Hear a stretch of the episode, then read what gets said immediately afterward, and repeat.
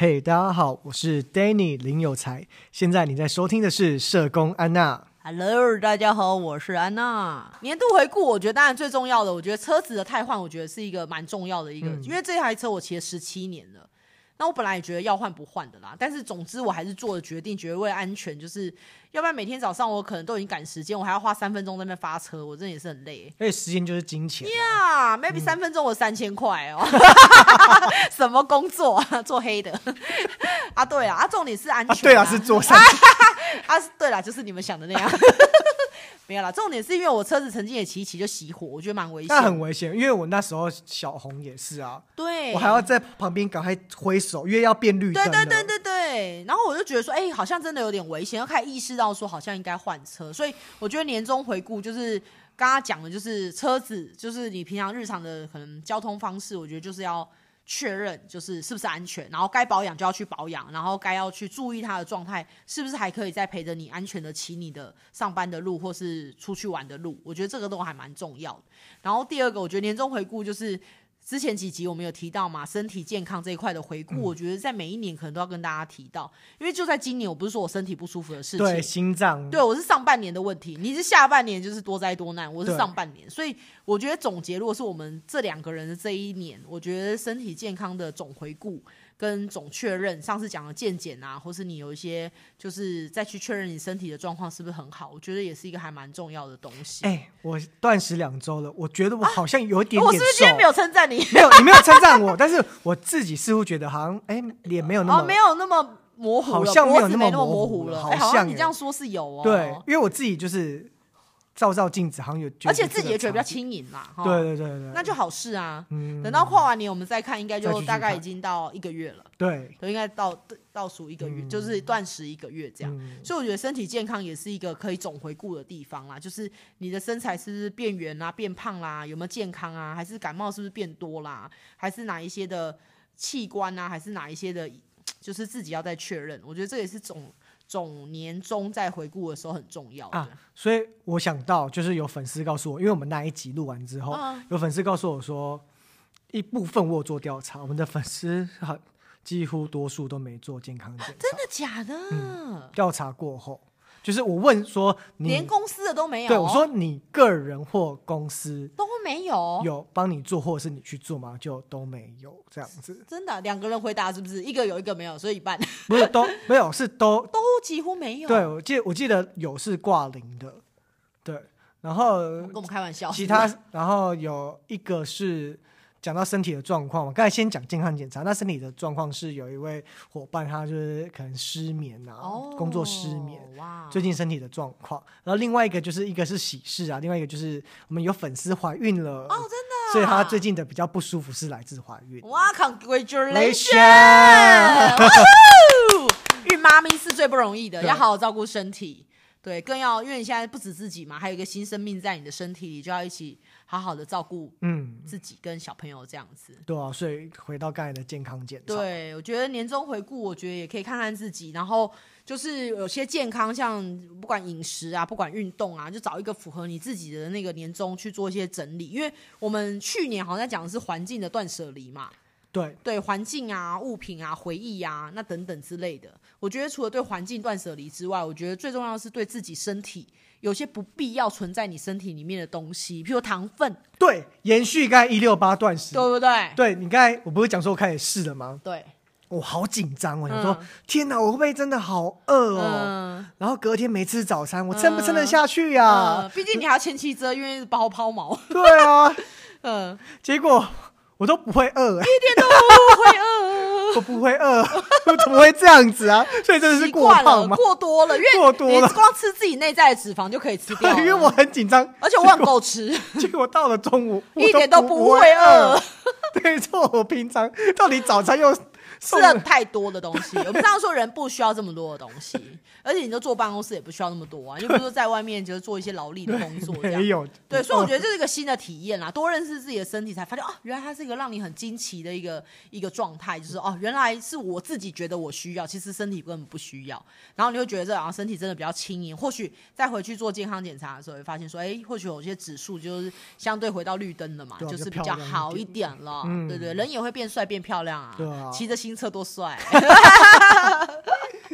对啊，然后我觉得再来一个部分就是，我觉得就是每个年终啊，我不知道每个人办公室或者是自己的家里，就是有没有这样的仪式。因为像我们今天在录音的这一天，刚好我们的办公室就在做这个换座位的一个部分哦，搬风，搬风，把你的腿都给它重新再运转起来这样子。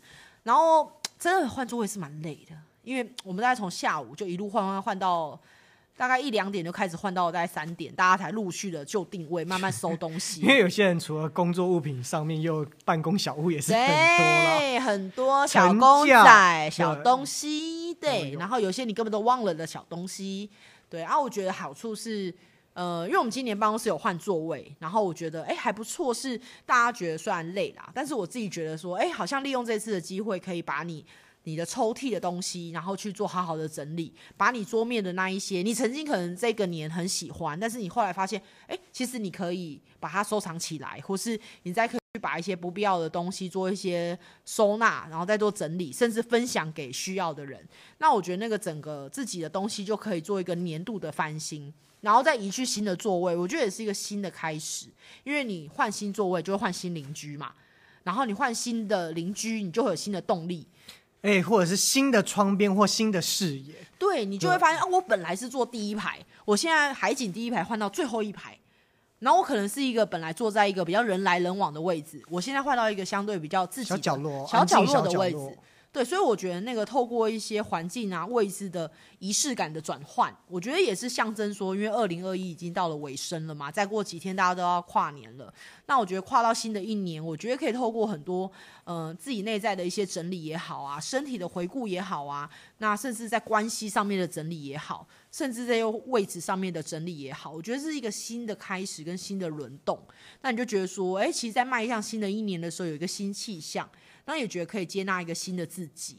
那我觉得更棒的一个部分是，我觉得当你把东西清空了之后，你才有容纳那个新的东西来的机会，因为。就像柜子嘛，你能塞就是塞爆掉，卡住就长这个样子。就像你的人生可能会被脂肪卡住，你可能被情绪卡住，会被关系卡住。你就想象是那个脱不开的那个抽屉柜，你已经塞了过多东西了。你以为你需要，等到你真正勇敢打开来，你发现啊，原来这些可以丢掉，原来这些可以跟他说声谢谢哦，你陪过我，我那时候很爱你，你但现在已经不需要你了。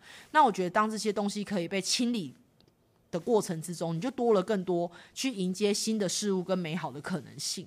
所以我觉得那个换位置的象征，对我们来说啦，我觉得是一个会边做边哀哀叫，觉得啊好累哦，又要整理地板，然后又要整理抽屉，又要去碎纸，又要干嘛？要清灰尘、扫毛屑，然后要拖地，然后要清垃圾。然后可是我觉得透过这些东西，可能一个下午的整理，我觉得大家都是把自己新座位重新做一个打造。然后去告别你这一年可能二零二一来的一切的一些事物吧，然后有空间再去迎接新的可能性。所以我自己觉得，就今天下午就是说真的蛮累的，对。然后可是觉得好像看到一些新的可能性，然后也觉得会期待那个不同动力的发生啦。因为关系的远近，我觉得有时候是因为我。可能可能跟有才坐旁边，那我可能就觉得，哎，我跟他现在是比较亲近。我可能很多的价值跟很多的讨论是跟固定的人，可是也许换到另外一个人身边，哦，原来他是这样想事情，或是原来哦，你可能本来坐在一个很爱抱怨的人身边，然后你觉得、哦、整个腿都被他弄 坏了，对，就觉得每天唉声叹气，对，就是唉声叹气的，或是他可能习惯是抱怨的，可是你也发现有些人他总是可以比较阳光的。或是他可以用不同的思维去看同一件事情，你会觉得哎、有时候被他启发了，或是原来呃看事情不一定只能用这种方法，你会发现哎、那个气场的轮动跟多一点新的刺激，其实我觉得也是一件好事。所以我觉得今天我们办公室这样换座位之后，我觉得很辛苦大家啦。但是我觉得环境的整理啊，然后把很多东西丢掉啊，然后重新再整理啊，我觉得这过程其实在每个年终的时候，大家都可以去。试着把自己的环境座位，就算你的办公室是没有换座位的，但是你自己的布置会换啊。你自己的可能摆放的方式可以换啊，或甚至你自己可以自发的在可能即将可能一两天后最后一天上班的时候，你可以自己把你的抽屉做一些整理啊，全部再巡一遍。对，你可以自己把自己的，然后你会还发现可以跟自己对话，你可以自己把你自己的空间做一些整理，灰尘擦一擦。对啊，乖乖擦一擦，可能都长灰尘了。对啊，话筒擦一擦，或是各个地方消毒一下，垃圾扫一扫。对，或是那些掉在那个桌子缝里面的东西清一清。对，你就会发现说，哎，其实还蛮神清气爽的。然后把今年的事情做一个段落，然后明年可能一月上班之后，哎，又觉得还有一个新的能量可以去去尝试跟体验好玩的事情。对，然后我觉得家里也是啦，只是家里我觉得就是自己每个人的空间嘛，嗯、因为之前已经聊过断舍离，对，已经聊过断舍离，对，所以我觉得大家可以再复刻一下，自己去听一下之前我们讲对断舍离讲的部分，嗯，对，那我觉得有些人是不懂得怎么跟东西告别啦。都要学习的，对，因为有些人他很习惯，就是他不知道怎么取舍，什么对他是重要的。就像那个《怦然心动》那本书讲的一样，就是他还没有那个学习的过程去感受，就是透过越来越练习，你会更知道，更知道怎么判断这个东西对当下的你的需求跟存在的意义是。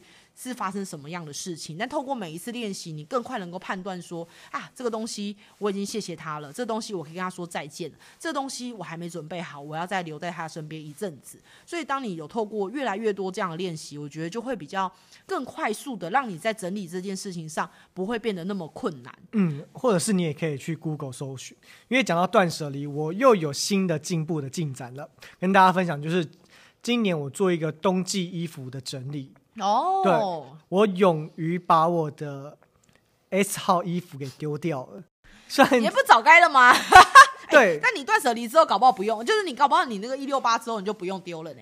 因为也没关系，也没关系，就是因为当时你需要的。因为我最近也有在做重训，哦，就是其实这边也哎硬呢，对，就是已经很崩了，哎，很崩耶，哎你哎可以耶，开放粉丝见面，就是有就是那个即使体态有比较回来，对对也比较不一样，所以就我就把那个。S 号的衣服丢掉，因为原本还一直留着，会认为自己还还可以穿，还可以穿。但是因为我其实这关我也卡住了，那我后来是勇于 Google 搜寻如何断舍离冬季衣服，然后他就提供两个准则，一个准则就是款式穿起来你不喜欢，哎，然后第二个就准则就是你穿起来也不适合你的身形啊，是。所以我在那当下就决定了，因为我其实穿 U 牌的衬衫。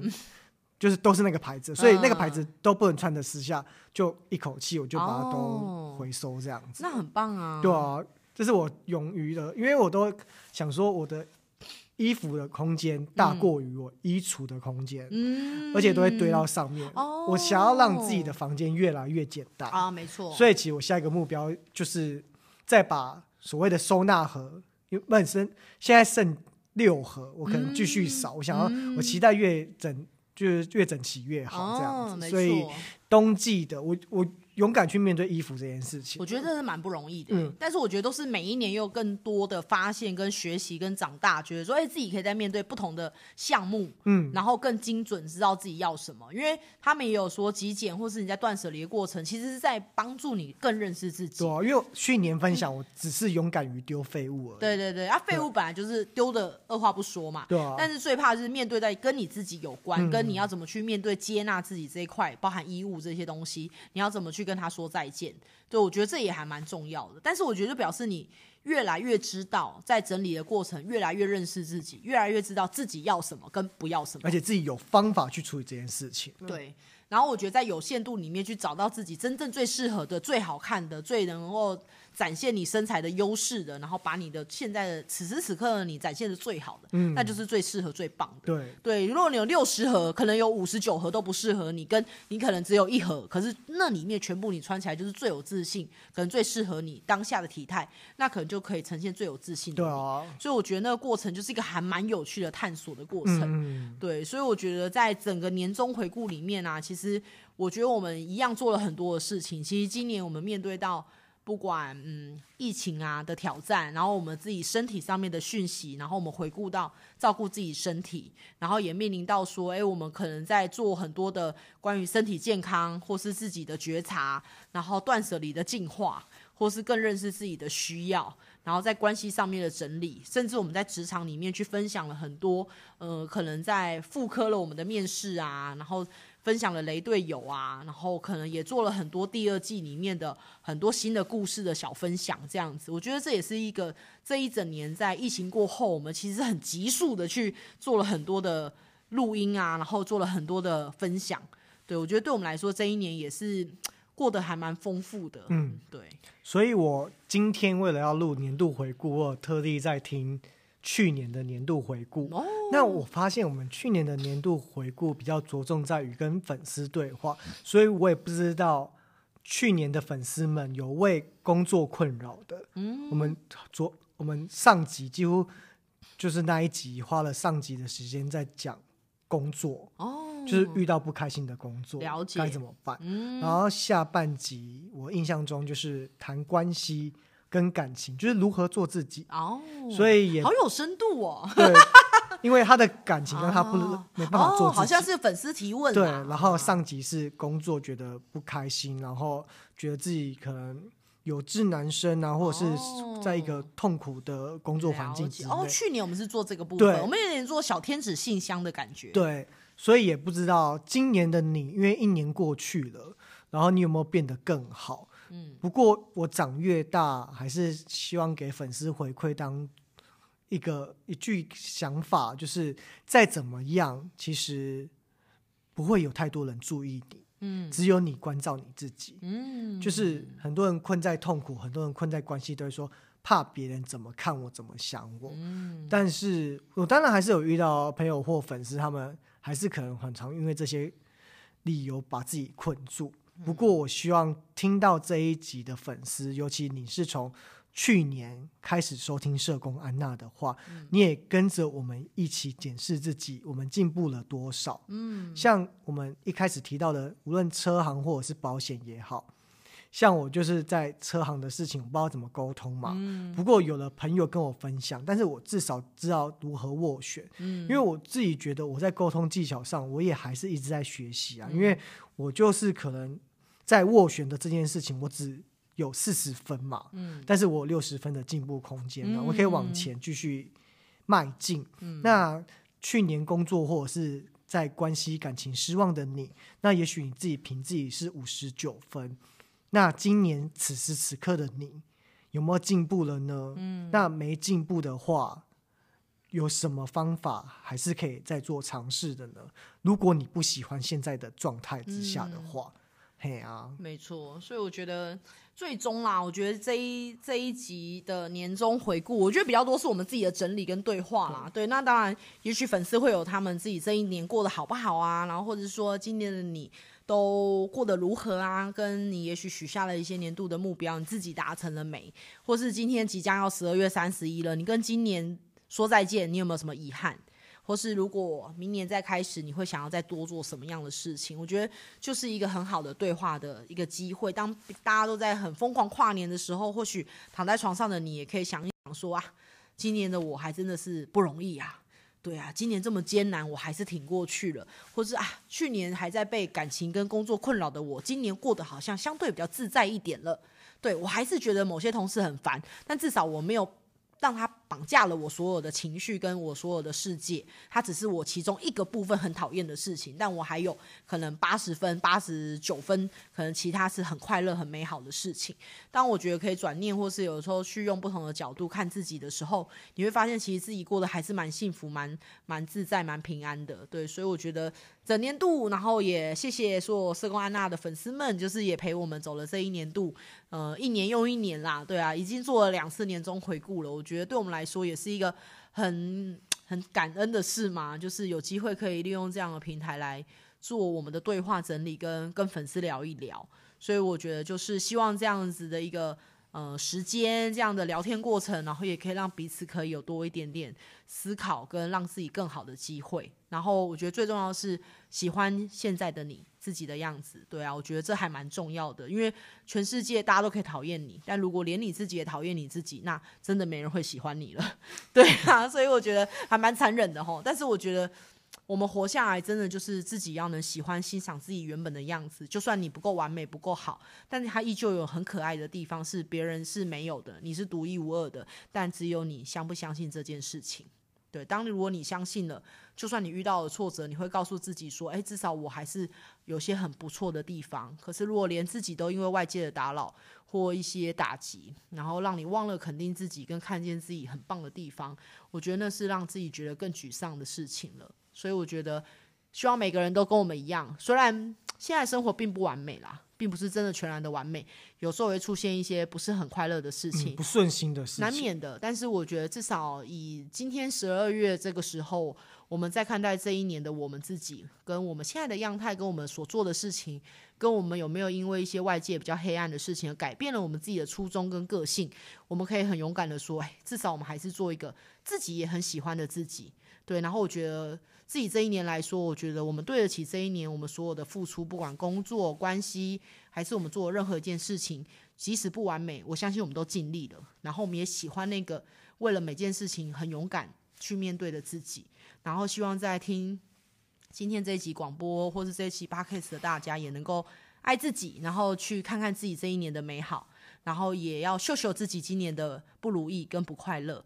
然后去安慰自己的那个伤口，然后让自己觉得哎更有力量去崭新的过下一个年度。那或许明年我们有机会可以再继续分享的时候，又能够分享一些不一样的事情给大家知道。拜拜，拜拜。